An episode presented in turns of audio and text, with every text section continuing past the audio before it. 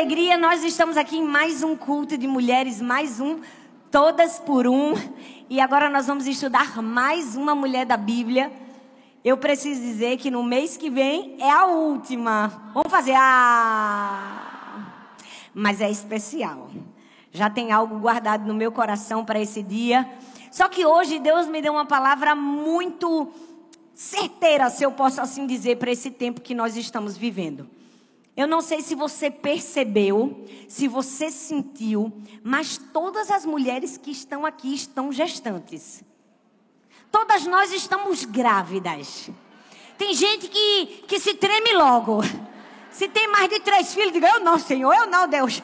Manda para outra, Pai. Deixa eu te dizer uma coisa. Todas nós estamos gestantes.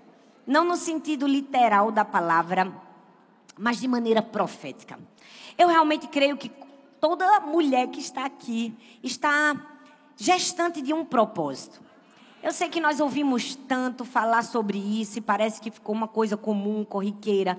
Dizer que nós temos um propósito, que Deus tem um sonho para a nossa vida, que a gente está gerando tudo isso. E a verdade é que, por mais que você acredite e queira confiar nisso, às vezes não vivemos a concretização do propósito. O que a gente vive é uma crise atrás de uma crise, atrás de uma crise. E podemos chegar até pensar que Bom, eu acho que eu não estou gestando propósito nenhum. Eu acho que a minha gravidez já foi interrompida. Ou eu acho que Deus não tem esse sonho para mim. Eu vim aqui para te dizer essa noite que sim. Você tem um propósito sendo gerado dentro de você. E sabe quem né, te deu esse sonho, esse propósito está aqui? É o Senhor dos Exércitos. Mas não é somente o Senhor que está aqui. Hoje nós teremos aqui duas auxiliares duas parteiras que vão nos ajudar a dar a luz ao nosso propósito, a dar a luz ao nosso sonho. Sim, hoje nós vamos falar de duas mulheres. Ao invés de falarmos de uma somente, hoje nós vamos falar de Cifrá e Puá. Cifrá e Puá eram duas parteiras. E é sobre isso que a gente vai falar, sobre gestar. Antes de tudo, eu queria compartilhar com você, e eu não sei se você sabe, mas a profissão de parteira é uma das mais antigas no mundo. Ela já aparece na Bíblia no Gênesis. E a parteira, talvez você não sabe disso, ela não escolhia ser parteira. Ser parteira naquela época era uma profissão que era designada ou por um sacerdote ou por uma assembleia local. Ou seja, as pessoas olhavam para uma mulher e diziam: Você vai ser uma parteira. Imagina se você tivesse medo de sangue. O sangue de Jesus tinha poder. Era assim que se escolhia. Ou seja, ser parteira não era uma opção pessoal de carreira. Eu fico pensando nas parteiras. Se não era uma opção pessoal de carreira, talvez se elas não se sentissem prontas, aptas, adequadas, mesmo assim elas teriam que seguir em frente. A verdade é que na nossa vida também é assim. Às vezes a gente tem um propósito, às vezes a gente não se sente pronto, apto, preparado para seguir em frente, mas a gente tem que ir, é verdade ou não é? Parece que vem um sacerdote e diz: vai, é contigo. E a vida da gente acontece muito isso. Às vezes nós não estamos prontas, não nos sentimos aptas, mas o Senhor nos dá essa função. Essas parteiras chamadas Cifra e Puá tinham dois nomes lindos, não é, gente? Parece. Não? É pequeno, pelo menos, gente. É forte. Cifra significava beleza. E puá significava sopro, esplêndido. Imagina, beleza e esplêndido. E talvez você se pergunte por que o nome dessas mulheres apareceram na história. Bom, provavelmente elas eram mulheres em liderança. Provavelmente existiam muitas parteiras, mas elas deveriam ser as chefes das parteiras. Elas deveriam ser as líderes das parteiras. Por isso que os nomes delas foram destacados. Agora para comigo e pensa. A Bíblia fala que houve um momento de crise na história. Nesse momento de crise, o faraó chama-se Frai Puá e diz assim: a partir de agora, todos os bebês que nascerem do sexo masculino, vocês vão matar. Se for menina, vocês vão deixar viver. Eu fico imaginando o que se passou na mente delas, não é verdade? Elas passaram a vida inteira ajudando e colaborando pela vida e de repente alguém chega e diz: a partir de agora vocês matam. É por isso que eu sempre falo que identidade é uma premissa na nossa vida. Se você não sabe quem você é e o que você foi chamada para fazer, as crises vão te engolir. Sabe, eu amo que quando o faraó disse assim: a partir de agora vocês são assassinas, eu acho que uma luz acendeu na mente delas e disseram: não fomos chamadas para isso. Não fomos chamadas para matar. Fomos chamadas para dar a vida. Sua identidade é você ter segurança de quem você é e do que você foi chamada para fazer. Para quando chegar um faraó na sua vida e disser assim: a partir de agora você é assassina, você diz: assassina não, eu sou geradora de vida é diferente. Eu amo que aquelas mulheres eram cheias de coragem, cheias de identidade para dizer assim: ó, ó, ó, tem alguma coisa estranha. Tem alguma coisa que não está batendo com a minha identidade. Tem alguma coisa que não está batendo com o meu propósito. Eu não sou uma assassina. Eu sou uma doadora e geradora de vida. E eu preciso de dizer que com um nível maravilhoso de ousadia, de força e de coragem, essas duas representaram muito bem a classe. Foi ou não foi? Se levantaram com ousadia, com coragem e disseram: "Não vamos matar. Vamos desobedecer." A única coisa que nos permite desobedecer ordens contrárias ao propósito de Deus na nossa vida é algo presença de Deus. Quando você está tão cheio da presença de Deus, a presença de Deus vai te habilitando. Foi a presença de Deus que deu a elas, transmitiu a Cifra e Puá a revelação do que elas deveriam fazer. Não mate. Mas também foi a presença de Deus que deu a elas a estratégia, o que elas deveriam fazer. Foi também a presença de Deus que deu a coragem suficiente para elas irem até o fim naquele propósito. Se você está cheio da presença de Deus, você recebe do próprio Deus revelação do que você precisa fazer. Devo matar ou não devo matar? Essa ordem é sensata ou não é? O próprio Deus te dá a revelação. Mas Ele não te dá somente a revelação, Ele te dá a estratégia. Como você vai fazer? E por fim, Ele ainda te dá coragem para dizer: vai até o fim, vai até o fim, vai até o fim. É por isso que nós precisamos estar cheias da presença de Deus porque ele nos transmite revelação, estratégia e nos dá coragem. Foi o caso dessas duas. Elas estavam tão cheias da presença de Deus que elas não se deixaram intimidar por uma ordem de Faraó. Se você parar para pensar, o que o Faraó queria não era simplesmente matar bebês. O que o faraó queria não era somente matar meninos. O faraó queria exterminar o povo de Israel. Porque em se matando todos os meninos, uma hora ou outra, se exterminaria o povo. Se ficassem apenas mulheres, uma hora ou outra, aquele povo seria dizimado. Perceba, a tática do diabo hoje em dia não é diferente. Todas as vezes que Satanás quer matar um sonho de Deus na sua vida, ele quer matar o teu futuro. Ele quer matar aquilo que Deus vai fazer lá na frente. Ele quer exterminar a sua descendência. Então, você precisa estar tão cheia da presença de Deus que você não vai permitir que o diabo mate o seu bebê, que o diabo mate o teu sonho. Por quê? Porque o teu sonho vai te levar ao teu propósito, ao teu destino e aquilo que o Senhor quer fazer na sua vida lá na frente. A tática não muda não, gente. É sempre a mesma, ele só faz repetir, repetir, repetir. É por isso que agora que a gente já sabe, a gente precisa estar atento para não cair. Porque nem inteligência e criatividade ele tem para fazer diferente. Já percebeu? O plano dele é sempre esse: matar, roubar e destruir. Matar, roubar e destruir. Ah, matar. Tudo que tiver assim, parecido com matar, roubar e destruir, tá, Satanás está no meio. Já entendeu? É. Tudo que tiver assim, ó, matar, roubar, destruir, matar, rouba e destruir, Satanás está no meio. Está no meio. Aí o que, é que a gente faz? A gente fica atento. Porque a gente já sabe que a estratégia dele é sempre a mesma. Ele só faz repetir. Mas eu amo que Deus levantou duas mulheres corajosas. Duas mulheres que se levantaram para dizer: aqui não, Satanás. Comigo, não. E eu realmente creio que Deus quer levantar mulheres assim nesses dias. Que eu e você sejamos como Cifra e Puá.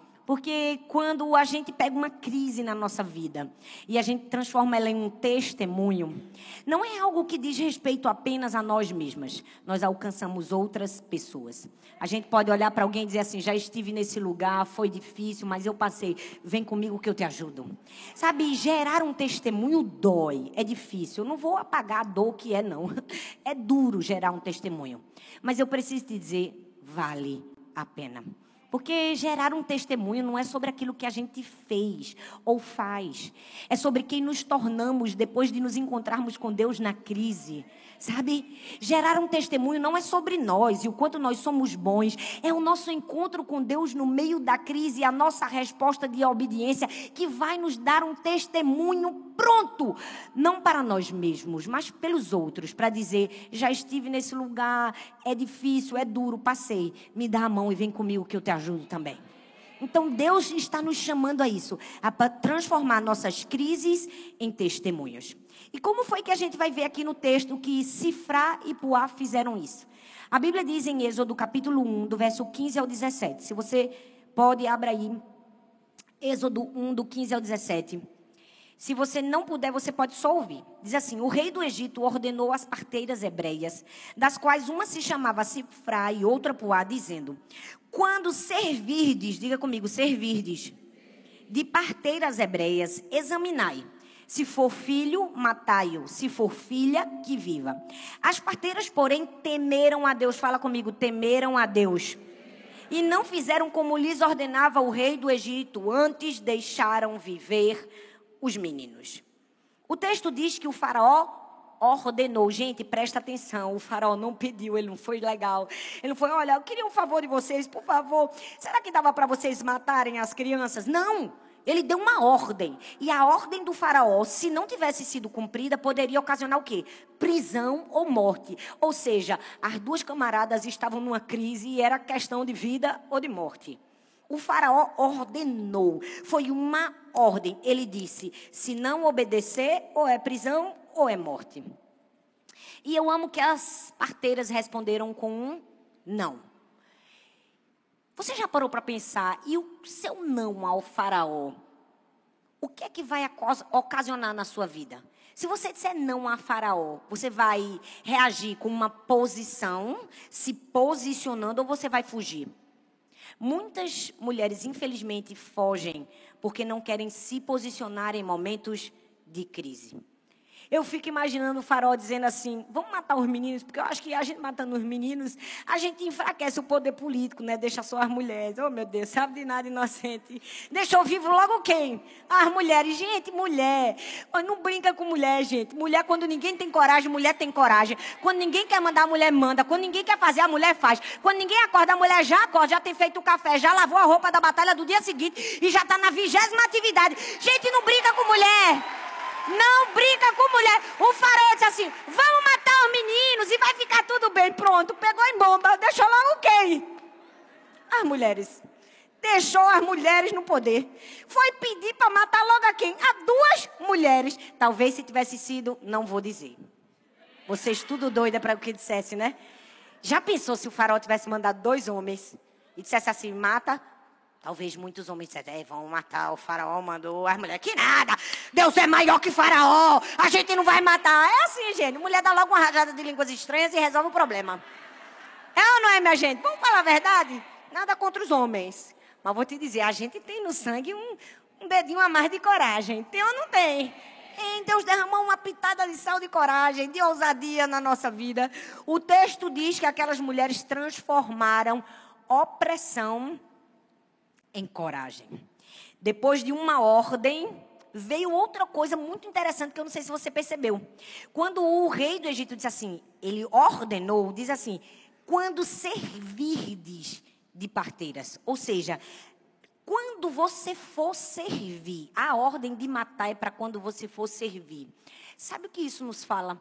Que quando nós estamos servindo, nós precisamos ter um nível de discernimento muito maior um nível de entrega muito maior.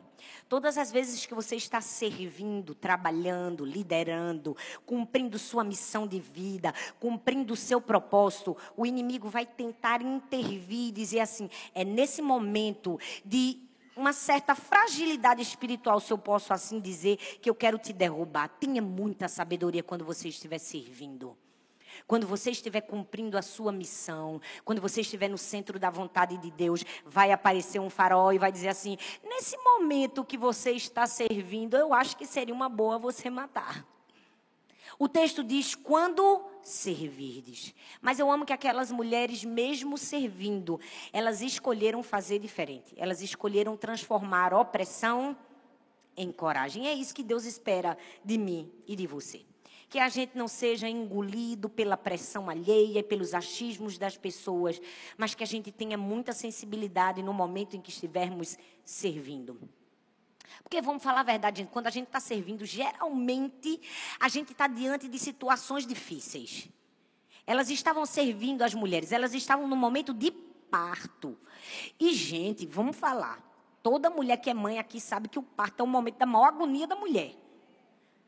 Você sente dor, você está mal, você está preocupada, você está ansiosa. É um misto de emoções. Até a palavra de Deus mostra que o momento do parto era um momento de tão agonia que o próprio Deus faz uma comparação do parto de uma mulher à vinda do filho do homem. E ele diz: quando Jesus tiver que voltar, o filho do homem estiver voltando, vai ser a terra, vai sentir como que dores de parto, como uma mulher se contorcendo na hora de ter a luz. Ou seja, Cifrar e Puá apareceram num momento da história de fragilidade, um momento de dor, um momento de angústia.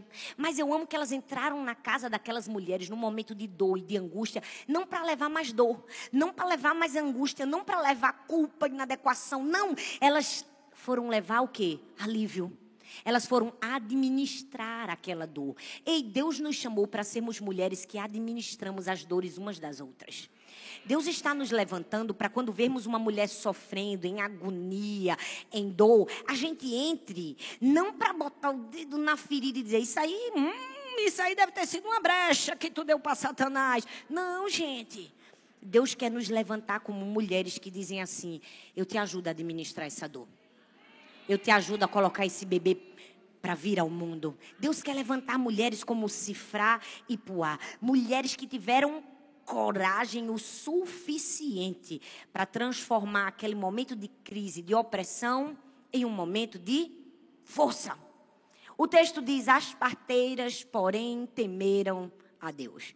Eu amo essa parte quando diz que as parteiras temeram a Deus.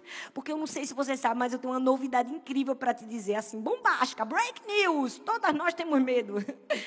O problema é que muitas mulheres não admitem que tem medo. Mas todas nós temos medo, gente. Vamos falar, o medo é uma coisa comum na nossa vida. Meu Deus, pastora, você também tem medo? Tenho muito.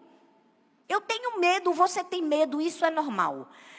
A minha pergunta é: o que nós fazemos com o medo que a gente tem? A gente vai deixar vencer na nossa vida o medo do faraó ou o temor a Deus? Essa é a questão. Vocês pensam que aquelas mulheres não estavam com medo? Com certeza elas estavam. A vida delas estava em jogo. Com certeza elas estavam com medo do faraó, mas elas fizeram uma escolha. Não vamos ter medo do faraó, preferimos temer a Deus.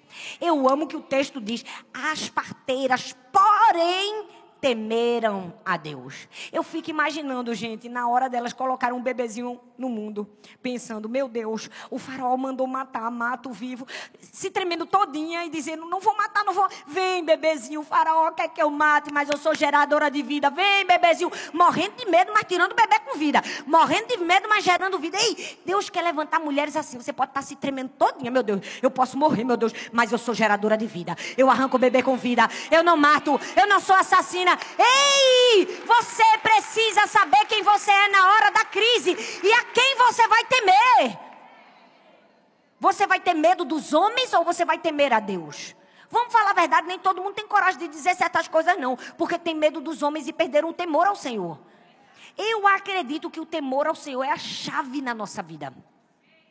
Eu cresci num lar em que minha mãe me ensinou a temer a Deus. Todas as vezes que minha mãe me ensinava que eu não podia fazer algo errado, ela não dizia assim, é porque eu vou lhe co colocar de castigo, não. Ela me ensinava a temer a Deus. Ela dizia, Talita, se você fizer isso, você vai estar desagradando o coração de Deus. E não existe nada pior na vida do que você desagradar ao Senhor. Então, todas as vezes que eu queria pegar algo que não tinha autorização para pegar, eu pensava: não é minha mãe vai me dar uma pisa, é porque eu estou desagradando a Deus. Isso é temor ao Senhor. Eu não quero que Deus pense assim a meu respeito. Eu quero trazer alegria ao coração de Deus, eu quero trazer orgulho ao coração de Deus. Muitas pessoas perderam o temor ao Senhor. Elas preferem o medo dos homens, elas preferem as suas próprias escolhas do que temor a Deus. E o texto diz que as parteiras temeram ao Senhor. Vamos fazer uma enquete? Vamos fazer uma enquete? Vocês estão comigo aqui, gente? Vamos fazer uma enquete. Alguém aqui sabe o nome desse faraó? Alguém aqui, ninguém, né? Alguém aqui sabe o nome do faraó na época que José estava no Egito? Não, né? Você percebeu que às vezes a gente não sabe o nome do faraó, a não ser que a gente pesquise, mas a gente sabe o nome de Cifrá e de Puá? Porque um título não faz com que uma pessoa deixe um legado no mundo. Agora, o temor ao Senhor, sim. O temor ao Senhor, sim. Faz com que a gente deixe uma marca na história. Faz com que a gente deixe um legado no mundo. Não são os títulos, não são as posições, mas o nosso nível de temor a Deus vai fazer com que a gente deixe ou não deixe um legado. Ah, gente, a gente precisa ter muito cuidado na hora da crise. Porque na hora da crise sempre vai aparecer alguém para botar medo na gente. Sempre vai aparecer alguém para dar uma ordem que a gente não deve obedecer, é fato. O faraó estava vivendo uma crise, gente. Quem tinha mais medo na história? Era o próprio faraó. Ele estava vivendo uma crise, porque ele estava vivendo uma crise, ele estava impondo algo para as mulheres. Preste bastante atenção nessa chave que eu vou te dar. Tem muitas pessoas que estão vivendo crises e vão tentar espelhar suas crises em você, a sua insegurança em você, o seu medo em você, e vão tentar você fazer cair. Você precisa ter sabedoria o suficiente para perceber quem está em crise verdadeiramente é o outro, não você. Porque tem muita mulher em crise que quer derrubar a gente, é verdade ou não é? A bicha é mal amada, não se ama, não se aceita. É o sangue de Jesus tem poder, não tem vida com Deus, é uma invejosa, trambiqueira, fofoqueira, maligna, perversa, serpente de Satanás. Aí quando tu tá vivendo no teu propósito, cheia do Espírito Santo, ela diz assim: se tu não matar, tenha sabedoria para entender que quem está em crise é o outro, não é você. Você tem temor ao Senhor. Eu amo que Cifra e Puá sabia quem, sabiam quem elas eram. Elas sabiam que elas não podiam ser um fantoche do faraó, porque elas já eram um instrumento nas mãos de Deus. Você não é um fantoche da crise, você não é um fantoche do problema, você não é um fantoche da aflição, você não é um fantoche das pessoas. Você é uma ferramenta nas mãos de Deus. E se você é uma ferramenta nas mãos de Deus, você faz o que é certo. Em momentos de crise, é assim que precisamos agir. Sabe, esse texto é muito especial. Porque quando o Faraó manda aquelas parteiras matarem todos os bebês do sexo masculino, fatalmente, se elas tivessem obedecido, elas matariam quem? Moisés o libertador do povo de Israel, o líder. Mas eu amo que quando uma mulher pega uma opressão e transforma essa opressão em coragem, ela possibilita um caminho ela, ela dá, ela dá estrada para que um caminho seja percorrido. Elas poderiam não ver o, o, sendo levantado o libertador, o líder de Israel, mas elas possibilitaram o caminho para que o líder nascesse. Ei, Deus quer levantar em mim e você parteiras que a gente pode até não ver o que vai acontecer com as nossas decisões, mas a gente está possibilitando um caminho para que o propósito de Deus se cumpra na vida de alguém, se cumpra na vida de uma geração. Aquelas mulheres possibilitaram um caminho. Deixa eu te dizer, ei, Deus está aqui nos chamando para sermos parteiras, para possibilitarmos um caminho. Se você é mãe, você é uma parteira dos seus filhos. Como assim, pastora? Meus filhos já nasceram. Você está possibilitando que os seus filhos cheguem ao propósito de Deus. Então, quando você acorda, quando você põe a mão na cabeça do seu filho, quando você abençoa seu filho, quando você ora pelo seu filho, quando você ensina seu filho a temer ao Senhor, quando você ensina seu filho a ler a Bíblia, quando você traz o seu filho para a igreja, não quero ir, por vai, que quem manda aqui sou eu. Quando você inculca a palavra na cabeça da criança, quando você não deixa valores errôneos do mundo princípios satânicos inculcarem nada na mente do seu filho, você está possibilitando um Moisés, um Billy Graham, um John Stott, um pregador, um missionário, um homem, uma mulher cheia do Espírito Santo se levantarem.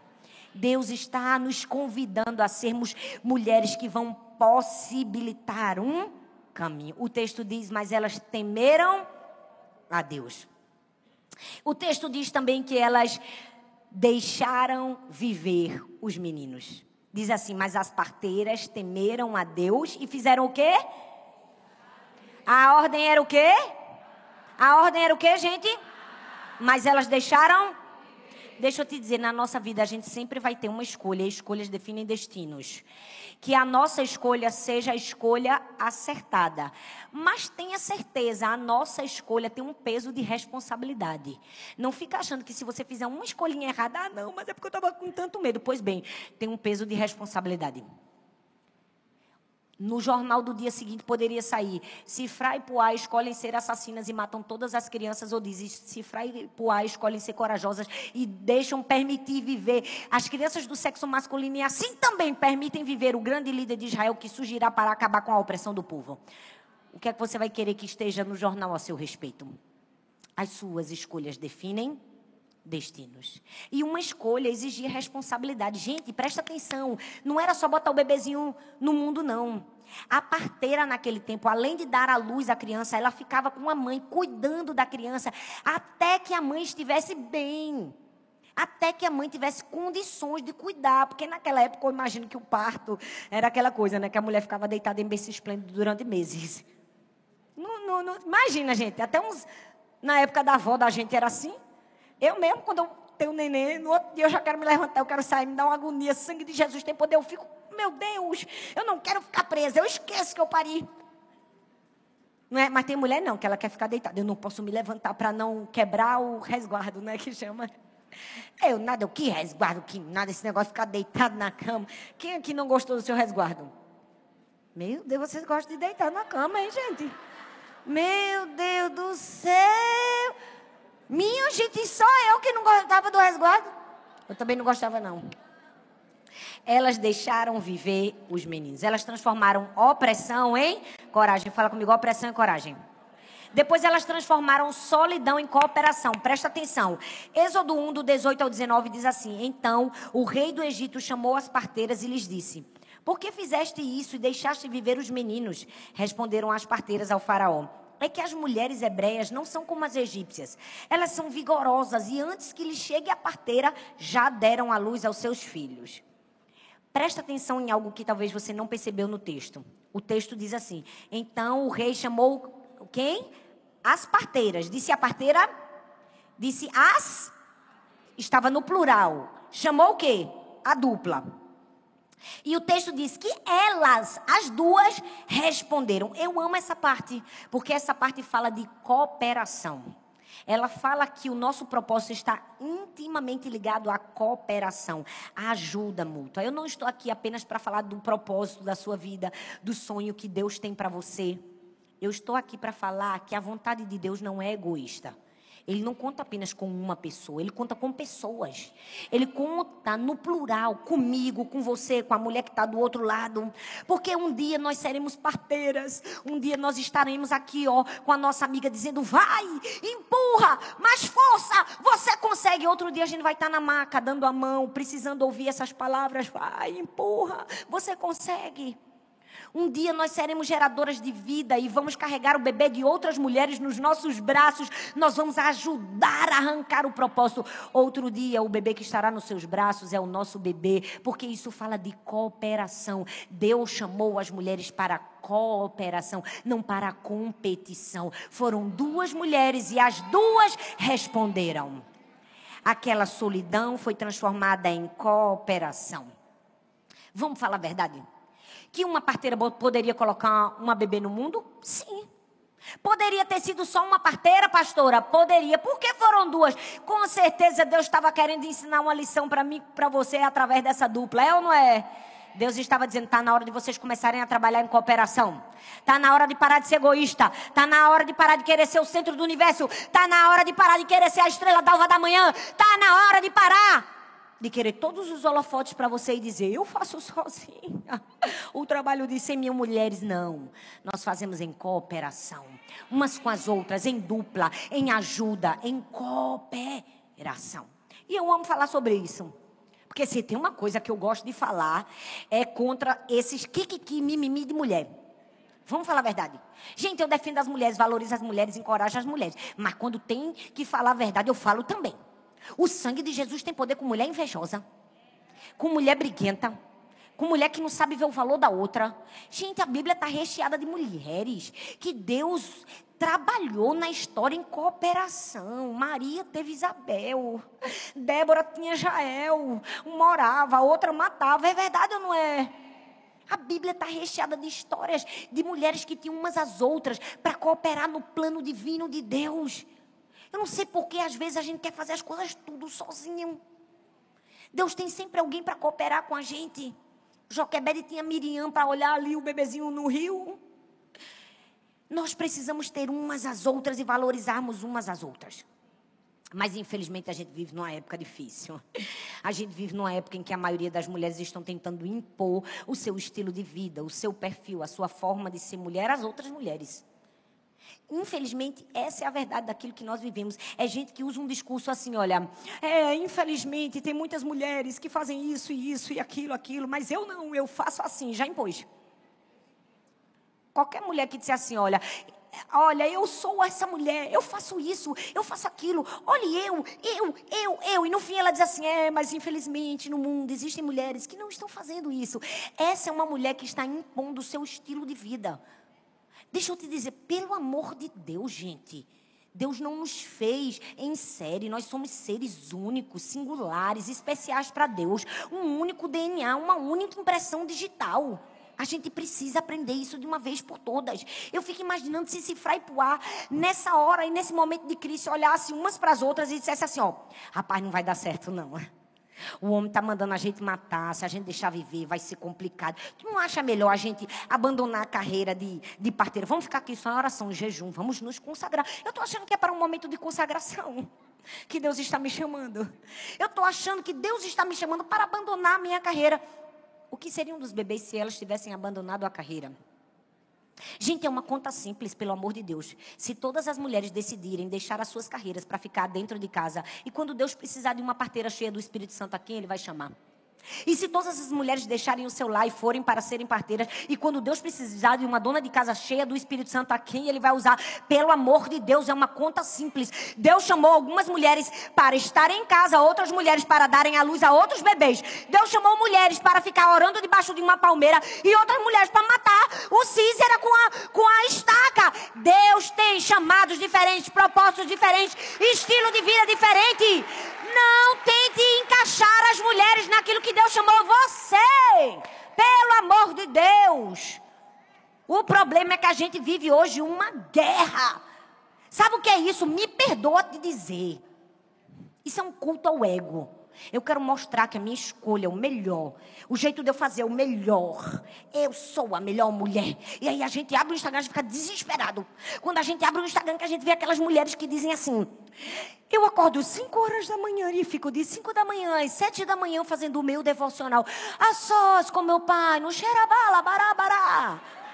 Aí depois disso, eu, como uma boa de casa, excelente mulher, uma mãe preciosa e maravilhosa que sou, eu coloco a mesa, mesa posta, e todos os dias é uma cor diferente, e o meu prato é bonito e brilhoso, porque eu passo um paninho assim. E no café da manhã eu faço três opções diferentes para que meus filhos e o meu marido fiquem muito felizes. Eu faço três refeições diferentes. Tudo isso ouvindo 50 hinos da harpa. Gente, pelo amor de Deus, vamos falar a verdade que essa não é a realidade. E eu preciso te dizer, nem a capacidade de muitas mulheres. Se você pode fazer isso, glória a Deus. Se você faz isso, glória a Deus. Mas não tente impor esse estilo de vida como o correto. Me perdoa te dizer, isso me angustia demais. Porque cada mulher tem um estilo de vida que o próprio Deus desenhou para elas. E nós não somos nem melhores, nem piores umas que as outras. Nós só estamos no formato que Deus desenhou para nós. Me dá angústia, me dá tristeza ver isso. Porque eu fico imaginando uma enfermeira, não é pastora Elisângela, que acorda às 5 horas da manhã, mas ela infelizmente não pode acordar seus filhos com calma, com beijinho. Bom dia, flor do dia. Vamos sentar e comer ovos com bacon porque ela tem que sair para o hospital. E talvez o filho dela só vai acordar depois de cinco horas que ela já tiver feito é, transfusão de sangue, fechado ferida, visto gente morrer, visto gente ser ressuscitado. São escolhas e propósitos diferentes. Você não é inadequada no lugar que Deus te colocou. Você é amada, aceita. Seus filhos recebem esse amor e essa aceitação. Porque nós somos diferentes. Mas todas somos únicas. Todas somos especiais. Essa ideia de que o meu estilo de vida deve ser igual para todas as mulheres. Gente, isso restringe a, a presença de Deus mas um estilo de vida que tem uma pluralidade, ele expande a presença de Deus. A gente precisa de donas de casa cheias do Espírito Santo. A gente precisa de enfermeiras cheias do Espírito Santo. A gente precisa de médicas cheias do Espírito Santo. A gente precisa de pastoras cheias do Espírito Santo. A gente precisa de profissionais liberais cheias do Espírito Santo. Porque onde estiver uma mulher cheia do Espírito Santo, a presença de Deus é expandida. A gente não concentra num lugar só. Eu amo que as parteiras estavam mostrando o que é cooperação. Eu faço minha parte, tu faz a tua. Eu faço a minha, tu faz a tua. Mas infelizmente, gente, a gente já nasce carregando um peso de culpa e inadequação. Vamos falar a verdade? A, a, mulher já nasce carregando um peso de culpa e inadequação. Se você decide se dedicar aos estudos, as pessoas dizem: e a família? Não se dedicou à família. Se você decide se dedicar à família, e a carreira? Não se dedicou à carreira? Aí, se você decide se dedicar à carreira, e os filhos? Não se dedicou aos filhos? Aí, se você decide se dedicar aos filhos, e você não se dedicou a você? Gente, é difícil ser mulher. É duro. E sabe o que é o pior? Que a mulher está sempre sendo subjugada sempre falta algo. Se você cuida de algo, está faltando esse aqui. E sabe qual é o pior disso tudo? É que são as próprias mulheres que apontam esse falta algo, porque elas são tão frustradas em si mesmas que elas covardemente impõem a sua frustração umas às outras. Ei, nós precisamos de mais empatia, de mais amor, de mais cuidado umas com as outras. Sabe, nós precisamos olhar com compaixão. Nós precisamos ajudar umas às outras. Não fomos chamadas para competição, fomos chamadas para cooperação. Fala comigo, cooperação. Não, mas fala com vontade, gente, cooperação. Cooperação. cooperação. Deixa eu te dizer uma coisa: quando você deixa de cooperar com o propósito de Deus na vida de uma mulher, você deixa de cooperar com o próprio Deus. Quando uma mulher tem um propósito divino e você deixa de ser auxiliar daquela mulher, você deixa de ser auxiliar do próprio Deus. A gente não está aqui para medir força e dizer eu sou melhor, você é melhor. Não, gente. Isso é de gente que não tem identidade bem construída. Ela precisa derrubar o outro para se levantar. Gente, sem mentira nenhuma. Ontem Sara chegou em casa chorando, mãe, você não sabe. Eu estava jogando handball, sei lá, um esporte que eu não sabia nem qual era o nome. E ela disse assim para uma menina disse assim para ela, disse que ela era ruim porque ela ainda está sendo treinada nos esportes. Mas, mãe, ela me destruiu tanto que, sabe o que, que eu acho, mãe? Ela nem era tão boa, ela só estava me derrubando para poder subir. Porque ela não conseguia subir, aí ela me derrubava. Eu, eita, é verdade, minha filha. Tem muita mulher assim, vai acostumando desde cedo. Tem mulher que para subir tem que derrubar outra. É verdade ou não é? É, é. Mas nós precisamos entender: quando eu coopero com uma mulher que é cheia do propósito de Deus, eu estou cooperando com o próprio Deus. Eu me lembro de um dia, depois de um culto, eu nunca vou me esquecer dessa mulher. Tem gente que entra na vida da gente e marca. Quando terminou o culto, ela veio falar comigo e ela me deu um envelope. E ela disse, pastora, esse envelope aqui é uma oferta para você. Eu queria que com esse dinheiro você comprasse uma roupa bem bonita. Para quando você tivesse uma conferência assim, bem importante, você ter algo que você gostasse muito. Que você se sentisse tão feliz e tão bonita. E eu nunca vou esquecer que ela disse assim: Eu quero cooperar com o propósito de Deus na sua vida. Eu confesso que eu fiquei assustada quando aquela mulher me disse isso. Eu fiquei tão em choque, porque eu já havia recebido e recebo, graças a Deus, muitos presentes de muitas mulheres e muita roupa. Bem dizer, 70% do que eu uso, graças a Deus, eu ganho. Mas eu nunca tinha visto uma mulher me dar um dinheiro para comprar uma roupa e ter um entendimento tão certeiro de que aquilo era um propósito. Ela deixou claro, ela disse assim: Olha, eu nunca vou subir no altar, mas eu tenho dinheiro para quando você subir, suba bonita. Gente, eu fiquei assim: Oh meu Deus! Sabe o que é isso? Nós precisamos entender que temos propósitos diferentes, mas podemos cooperar uma com o propósito das outras. Olha, eu preciso te dizer. É minoria, infelizmente, é minoria. Mas tem mulher cheia do Espírito Santo. Tem amigas tementes ao Senhor que você pode dizer assim: rapaz, ora por mim que agora eu estou precisando. Ou então coopera no meu propósito aqui. Eu amo que eu tenho amigas de verdade. Eu tenho mulheres que eu ligo para elas e eu tenho liberdade. Ora por mim aí, que o negócio está pesado. Eu me lembro que teve uma vez que eu fui convidado para pregar num lugar. Era tanta gente importante que eu não posso nem dizer. Só para você ter uma noção. E eu me lembro que na hora eu disse, Espírito Santo, eu estou na dependência do Senhor, me ajuda. Eu liguei para uma amiga. Eu disse, eu vou ligar para uma amiga para eu subir a orar por mim. Eu disse, mulher, tu não sabe, eu vou pregar para tá, tá, tá, tá, tá, tá, tá. Ela, meu Deus, Thalita, tu estás no enrascado. Eu digo, mulher, me ajuda. Ela disse, mas Deus vai te usar, amiga. Deus vai te encher do Espírito Santo. Ela já começou a falar em língua, começou a orar. Eita, pá, pá, pá. Sabe por quê? Porque isso que uma mulher verdadeira faz. Levanta a outra. Trabalha em cooperação. Ei, tu tá nervosa, eu oro por tu. Deus vai te encher do Espírito Santo. Que nada, gente. Esse negócio de competir é coisa de quem não tem o Espírito Santo. Nós temos o Espírito Santo. Ah, a competição gera uma mentira para gente. Que a nossa parte não é tão importante. Você percebe que tem mulher que disputa as partes? A competição gera essa mentira, sua parte não é tão importante. E essa mentira pode gerar uma identidade deturpada. Eu não sou importante. Todas as partes são importantes. Se você acorda às 5 horas da manhã e faz 50 tipos diferentes de café da manhã para sua família, você é importante. Se você acorda às 5 horas da manhã e tem alguém que te ajuda a preparar a comida da sua família, porque você mesmo fez a feira, você também é importante. Todas somos importantes. As nossas partes são importantes e importam para Deus. Eu já sou casada e tenho filhos, você é importante. Eu ainda estou solteira e tenho, não tenho filhos, você também é importante mas eu sirvo no ministério social da minha igreja, mas tem uma missionária que serve na África. Não tem diferença, todas somos importantes. Cada parte importa para Deus. Quando a gente tiver esse entendimento, meu Deus, a nossa vida vai ser outra. O texto diz que elas responderam em cooperação. E o texto diz assim, ó, responderam as parteiras. Talvez você está dizendo aqui, ai, Thalita, eu não tenho uma amiga para responder junto comigo, eu não tenho uma dupla. Eu não tenho uma mulher que faça isso por mim. Pois bem, faça você isso. Você pode ser essa dupla de alguém. Você pode olhar para uma mulher com gentileza. Você pode olhar para uma mulher com amor, com empatia. Você pode parar de julgar, não é? Hum.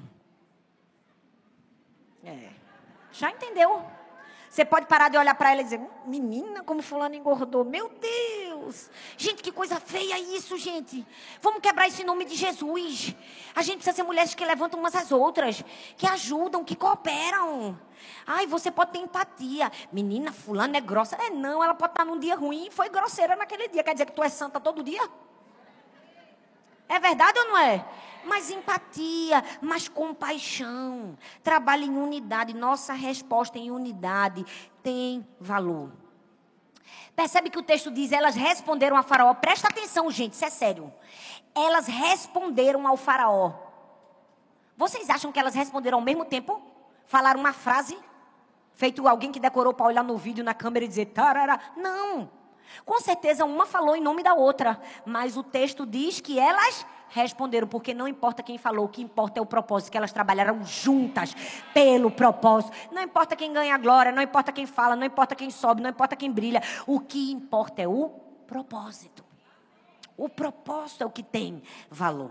Elas responderam ao faraó. O texto diz: elas responderam, elas deram a resposta certa. E deixa eu te dizer, quando você estiver com o seu coração pronto para obedecer, Deus sempre tem a resposta certa nos seus lábios. O texto diz que elas olharam para o faraó e disseram assim: é, faraó, é porque as egípcias, é, as hebreias, elas são muito vigorosas. Quando a gente chega, elas já tiveram nenê. Gente, vamos falar a verdade. Meu Deus do céu, comédia. Ridículo. Nenhuma criança acreditava nisso, gente.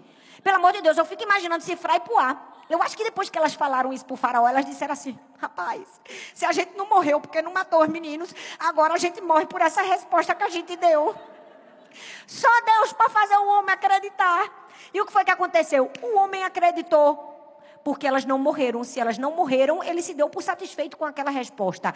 Não é porque o faraó se deu por satisfeito pela resposta, é porque quando a nossa resposta está em consonância com a obediência, o sobrenatural acontece. E Deus faz com que o faraó acredite. Quando você estiver cheia de obediência, você pode falar a maior besteira do mundo. O faraó vai acreditar. Acreditar. Igual os nossos filhos, quando dão uma desculpa farraspada e a gente não quer ter problema e dar toda a lição de moral, nem disciplinar, a gente finge que acredita. Eu acho que farol, o faraó fez assim, vou fingir que vou acreditar nessas duas aí. Porque o próprio Deus fez isso. E por fim, para transformar uma crise em testemunho, nós precisamos entender que a gente vai transformar o fim de um povo em um legado. Sabe, eu fico pensando, aquelas mulheres, elas tinham tanta certeza do seu propósito, que elas não se deixaram ser usadas pelo faraó. Porque elas estavam querendo deixar uma marca, um legado no mundo. Então, quando o faraó disse mata, elas não mataram. Elas perceberam que o faraó só queria a habilidade delas. Tem pessoas que só entram na nossa vida porque não nos amam, não, não querem o nosso propósito, nem o nosso futuro. Elas só querem a nossa habilidade. Você precisa dizer não para quem deseja a sua habilidade e não te ama. Você precisa deseja, dizer não para quem quer a sua habilidade, mas não quer o seu bem. Você precisa aprender a dizer não para quem quer a sua habilidade, mas não quer ver o seu futuro. Porque tem gente que só quer usar a nossa habilidade. É duro, é triste. Mas tem momentos que você se sente usado. É verdade ou não é? Mas elas disseram assim: ó, para quem só quer me usar, eu digo não. Elas transformaram o fim de um povo em um legado. Êxodo 1, do 20 ao 21, diz assim: E Deus fez bem as parteiras, e o povo aumentou e se tornou muito forte. Porque as parteiras temeram a Deus, ele lhes constituiu família. Gente, que coisa linda! É o fim cinematográfico e apoteótico da história. Olha só que lindo, não sei se vocês perceberam. A história conta a, a história de duas mulheres, Cifrá e Puá. Duas parteiras. O faraó disse: Mata, vocês são assassinas. Elas disseram: Assassina não, a gente é geradora de vida. Quando as mulher, mulheres iam parir, elas: Vem, bebezinho, a gente vai botar você com vida no mundo, a gente vai ninar você, vai dar uma chupetinha. Depois que elas cuidavam do bebê, o faraó disse assim: Por que vocês deixaram viver aqueles que eu mandei matar? Na hora elas tinham a resposta adequada, a resposta com responsabilidade, a resposta sem medo, e disseram assim: ah, A gente chegava lá, os bebês já nasciam. E aí, quando tudo isso aconteceu, o texto diz que Deus abençoou o povo. O povo se tornou forte, cheio de vigor. O povo se multiplicou. Deus abençoou as parteiras e lhes constituiu família. Ou seja, pelo texto a gente consegue interpretar que nesse momento de crise elas não tinham família. Agora pare e pensa comigo uma coisa que Deus falou aqui comigo. Se elas não tinham família, você consegue imaginar a tristeza que era o trabalho delas? Elas traziam uma vida todos os dias bebezinhos sem ter um bebezinho.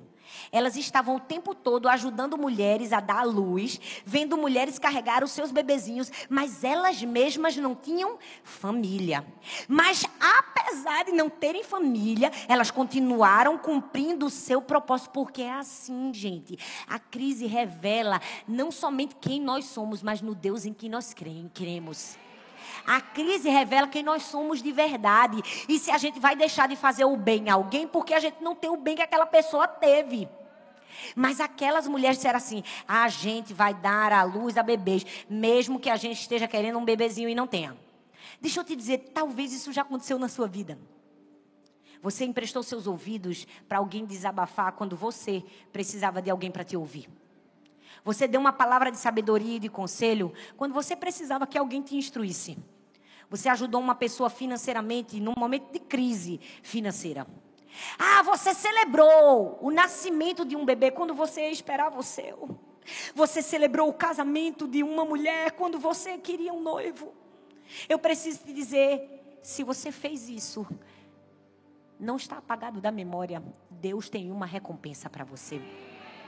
O texto diz que porque elas temeram a Deus e deram a luz às crianças, ajudaram, Ele mesmo, o Senhor, lhes constituiu família. Aquilo que elas fizeram por outras pessoas, Deus fez por elas. Eu amo que Deus nos dá favor e graça imerecida. Deus nos dá muitas coisas que a gente não merece, mas Deus também permite que a gente colha o fruto da nossa semeadura. Quando somos obedientes, sempre vai ter uma colheita para nós. Quando somos generosos, sempre vai ter uma colheita de volta. Não fique achando que se você oferta, se você dá, não vai ter colheita para você, não. Uma hora vai ter. Não fique achando que o que você faz é em vão para Deus, não, porque não é vão. O texto diz: E Deus fez bem as parteiras, e aumentou o povo, e ele se tornou muito forte. Eu não sei quais são as lágrimas que você tem evitado que caia do rosto de outras mulheres.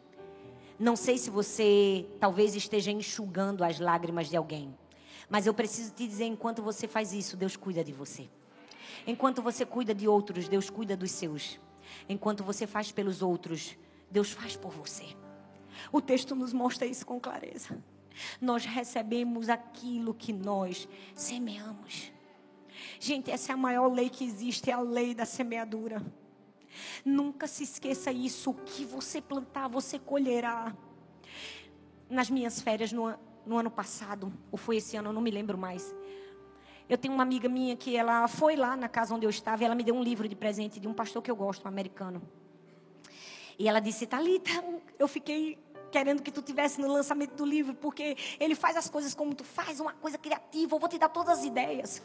Mas o mais legal de tudo foi que ela me contou uma história. Ela disse: Eu preciso te contar isso. Ela me deu o livro autografado e ela disse que aquele era um lançamento de um livro. Então o pastor ia dar uma palestra do livro dele, todo mundo ia vir, comprava o livro, enfim. Uma mulher que estava ouvindo sobre o lançamento do livro do pastor na rádio, decidiu viajar durante cinco horas de carro para ir ver o lançamento, ouvir a palavra do pastor. Quando ela entrou, a primeira coisa que ela fez foi comprar o livro, lógico. Ela estava no lançamento de um livro. Ela comprou o livro e se sentou. Mas antes disso, além do livro e ter várias coisas expostas do lado de fora, tinha uma caixa assim de vidro, quase que aqueles pedidos de oração. O nome do livro se chamava Fé Louca. E na caixa dizia assim: o que que na sua vida precisa de uma fé louca para acontecer? Então você escrevia e deixava lá como um pedido de oração. E na hora de começar o evento, o pastor fez aquela brincadeira que a gente sempre faz em eventos de mulheres. Quantas pessoas aqui viajaram não sei quantas horas? Quem viajou quatro horas? Uma mulher levantou.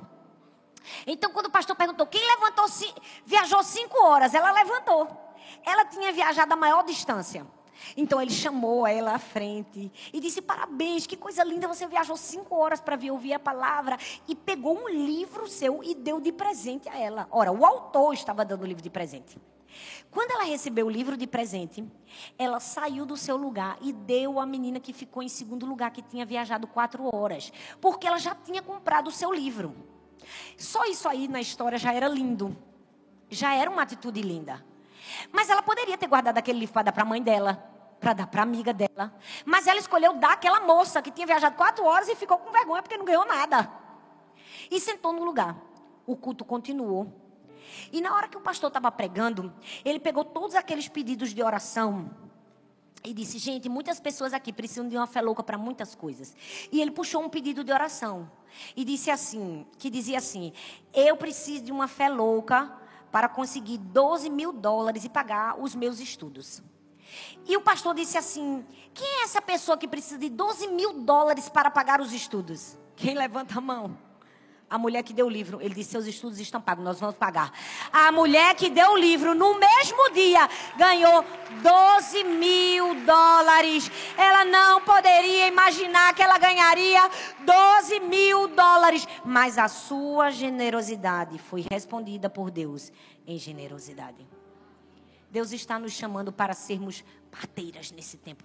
Mulheres que transformam opressão em coragem Mulheres que transformam solidão em cooperação.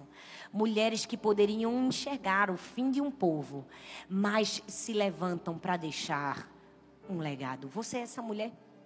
Você quer dizer sim ao chamado de Deus para a sua vida? Você quer dizer, eu quero ser uma parteira.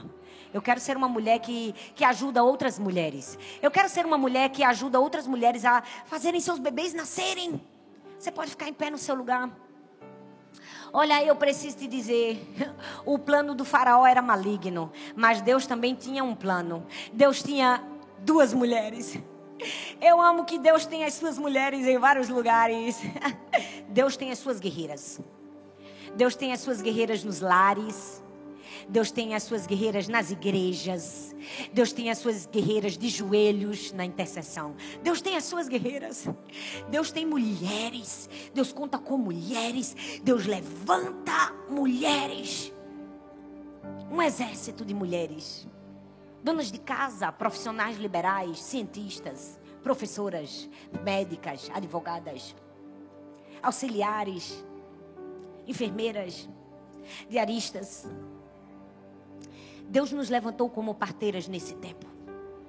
Ah, como essa verdade pulsa no meu coração. Como Deus fala comigo através disso. Eu quero ser uma parteira. Sabe, eu olho para a minha vida e digo: Deus tem me feito ser uma parteira. Eu quero poder compartilhar aquilo que o Senhor me deu. Eu sempre digo: Deus, nunca me permita querer arrancar do outro aquilo que o Senhor deu para o outro. Porque eu sei que Deus deu alguma coisa para o outro e uma coisa para mim.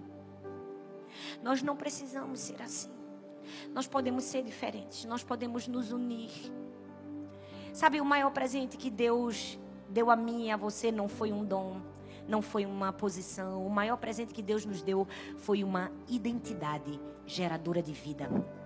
Nós somos geradoras de vida. Não fica achando que o maior presente de Deus na sua vida é um talento, uma oportunidade, um título, é uma fama, um dinheiro. Nada, nada disso. O que existe de mais valioso na nossa vida é a nossa identidade. E a gente não pode corromper quem nós somos de verdade. Não. A gente precisa ser parteira. A gente precisa dizer: para um tempo como esse, o Senhor me levantou. Eu quero ser uma mulher empática. Eu quero ajudar outras mulheres. Eu quero olhar com o amor de Jesus. Eu quero olhar com a compaixão de Jesus. Eu quero ser cifrar e poar. Quando eu vi a morte, eu disse: vai se transformar em vida.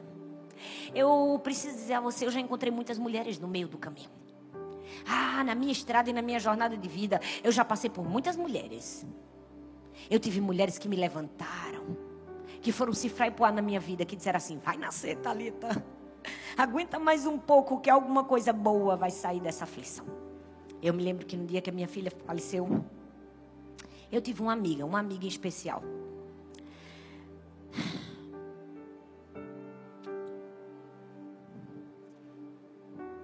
Eu estava sentada. A minha filha já tinha sido enterrada, as pessoas já tinham ido embora. Eu nunca vou me esquecer. Eu estava sentada numa cadeira de plástico, só eu estava sentada. Ela se ajoelhou junto de mim, me agarrou pelos joelhos e me abraçou só pelos joelhos. E ela me disse palavras de encorajamento no meio da minha dor. Eu tive mulheres que me ajudaram, mas eu também tive tantas mulheres que me julgaram. Eu tive tantas mulheres que me destruíram. E eu tenho falado para o Senhor: Deus, me ajude a ser uma mulher que ajuda, que coopera, que abençoa. Quantas vezes, quando eu terminei de pregar, às vezes uma hora, duas horas, três, quatro, cinco cidades diferentes, horas e aviões e noites sem dormir. E quando terminava o culto, eu atendia mulher por mulher, uma, duas, cem, duzentas, trezentas mil. E eu tive mulheres que me abraçaram e disseram assim, pastora, seu rostinho está visivelmente cansado. Obrigada por ter atendido todo mundo. Mas eu também ouvi algumas mulheres dizendo assim: Meu Deus, ela falou tão rápido comigo, só tirou uma foto, que absurdo. Porque sempre vão existir mulheres empáticas que te abraçam, que te ajudam, que compartilham da visão e do propósito e vão ter mulheres para te destruir. Mas eu preciso te dizer, não desista. Não desista. Quando o faraó disser, você é uma assassina, aquela voz no teu interior vai dizer, eu sou uma geradora de vida. Não importa o que dizem ao meu respeito, eu escolho continuar. Porque eu tenho uma identidade, sabe? Talvez você pode olhar para mim e dizer que lindo, uau, como deve ser maravilhoso viver na pele da pastora Talita, muito glamour.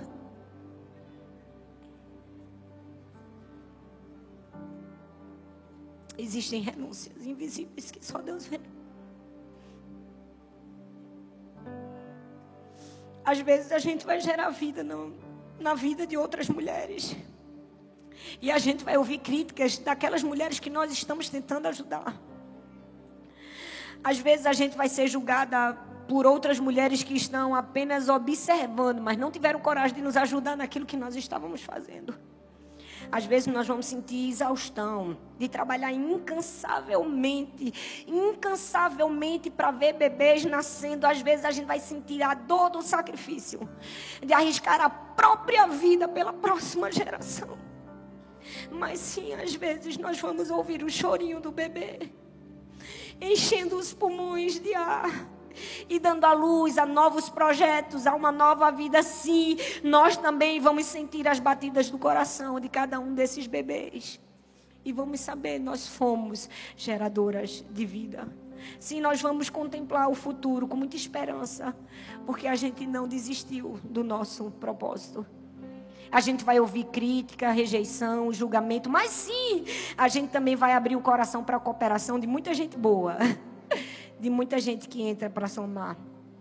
A gente vai ter parteiras, a gente vai ter mulheres dando a mão e nos ajudando.